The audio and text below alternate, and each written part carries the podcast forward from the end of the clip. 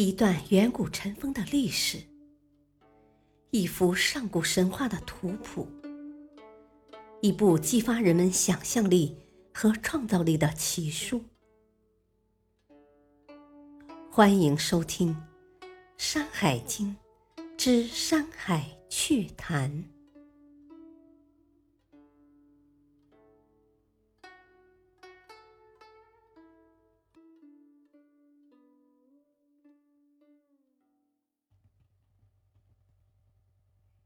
第一卷《东次四经》，东方的第三四列山系中，并没有我们所熟悉的山水地名。虽然泰山古时即指泰山，但是这里的泰山显然不再是东岳岱宗。从地理位置看，也不大可能是今日太原的泰山。或江西金陵县泰山，难以确知是哪里的山峰了。从山水里程看，东次四经八山一千七百二十里最为精确，但东次三经虽只有九座山，里程却平白无故多了五百里，不知差在了哪里。另外，东方的第三列山系，一路几乎都是水行，中途却偏偏有两段合计八百里流沙，实在有些莫名其妙。总的来看，东方四列山系山的数量是对了，里程也只差了六百里，算是相对准确。在东方的最后这两列山系中，珍禽异兽还算不少，其中也颇有几种很有趣，而且这里还有一种奇术和一类恶神值得谈一谈。下面就分别说说，从狮湖山的碗湖到孟子山的鲇鱼和尾鱼。没有什么可以多说。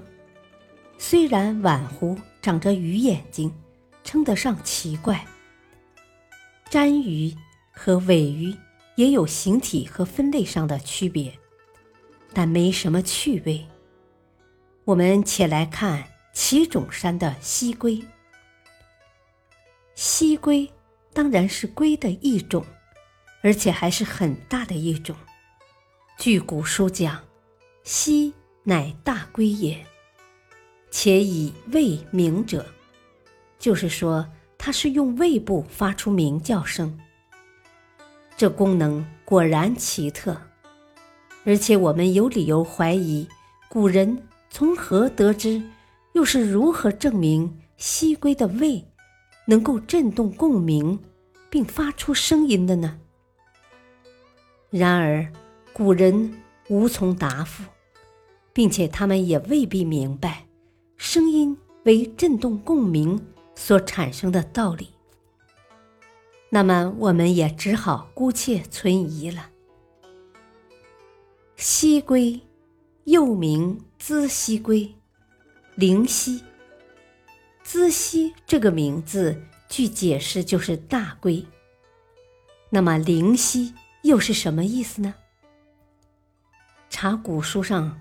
对龟的分类，其中说一曰神龟，二曰灵龟。这灵龟就是灵犀，一种龟甲纹类似玳瑁，能鸣叫发声的龟。著者说，这种龟产生在涪陵郡，今重庆彭水、武隆等地一带。它的甲。可用来占卜，可见当时确实有蜥龟这样一种生物。神龟当然是龟之最神明者，灵龟则是龟之有灵、次神龟者。虽然已经等而下之，但毕竟还是位列第二了。了不起的龟，神龟、灵龟。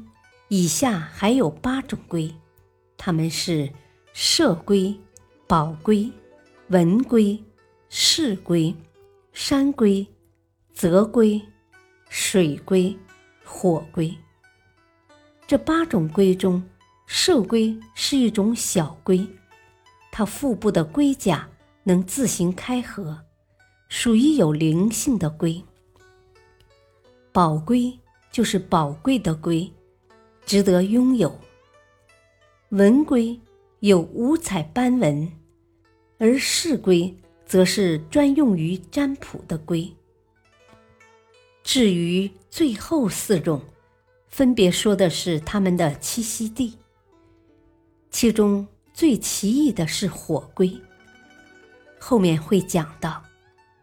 和西龟同在奇种山的六足鸟尾格格鱼。以及武夷山的马尾牛晶晶，算不得稀奇，也没什么特殊的食性、功效或者预兆能力，本来无需多说。格格鱼很会像人那样哈哈大笑，而晶晶的叫声则很奇怪，想来难听得很。东次四经之首，北号山上。有两种吃人的鸟兽，鹤居和蛐雀。这两种鸟有虎狼之形，必有虎狼之性。鹤居和蛐雀，一狡诈，一个凶恶，都不是好东西。鹤居和蛐雀吃人，扰乱了和谐安定，比起兵祸之乱，也不遑多让。虽然众家解释说茅山的修鱼即泥鳅，但想想泥鳅的样子并不像鲤鱼，头也不大，因此这里可以存疑。东史山的子鱼，以子为名，我们前文已经遇到过子萤、紫草、子石等，子字。都解释为紫色，不知这紫鱼是否也是紫色的鱼？不过它的样子和功效都很有趣。它和河螺鱼一样，一个头十个身子，它又能使气不下流，即防止人从身体下面的肛门排气。然而这里古人似乎又犯了一个错误。放屁是自然而有益的生理现象，算不上有病，何必要治呢？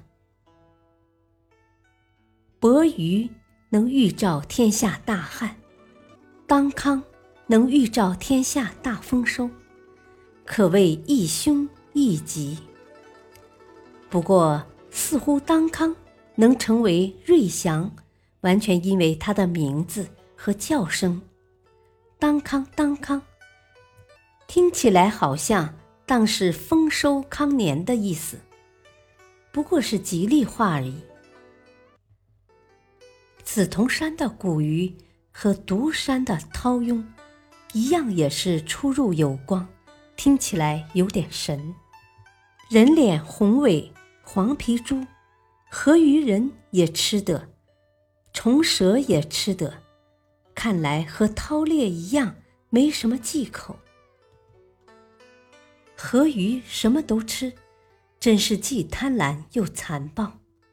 它预兆着大水灾，水性属阴。河鱼虽然可怕，但还不及泰山的一目蛇尾白头牛飞兽。这家伙似乎有让水凭空消失的神奇能力。又有放射性，走过路过都能令江河干涸，草木枯槁，实在是不可思议。说完珍禽异兽，再回头来看东史山的杞树，这种树的树枝有特别用途，可以用来驯马。千里马的性情刚烈，然而可以涂抹杞汁。来使他驯良，有了启之，就不用劳烦伯乐，即孙阳。千里马自然会衔袭。这种秘术没什么秘方，反正是内含着深刻的道理。无需驯马之术，而能令马驯良，这实在是一种诱惑。有了它，伯乐这位为秦国相马的大师也没了用武之地了。最后再来说说神灵。东方第四列山系没有提到神，不知是那里本没有神，还是《山海经》在转抄过程中缺漏了。然而，东方第三列山系的人身羊角神却不是什么善神。因为他们一出现，会令得风雨水为败，也就是带来风灾、雨灾和水灾，使庄稼受到祸害。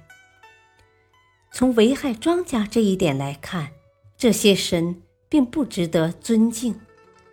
不知当地为什么还有祭祀他们的礼仪？然而，古人对神灵本来就是由畏生敬。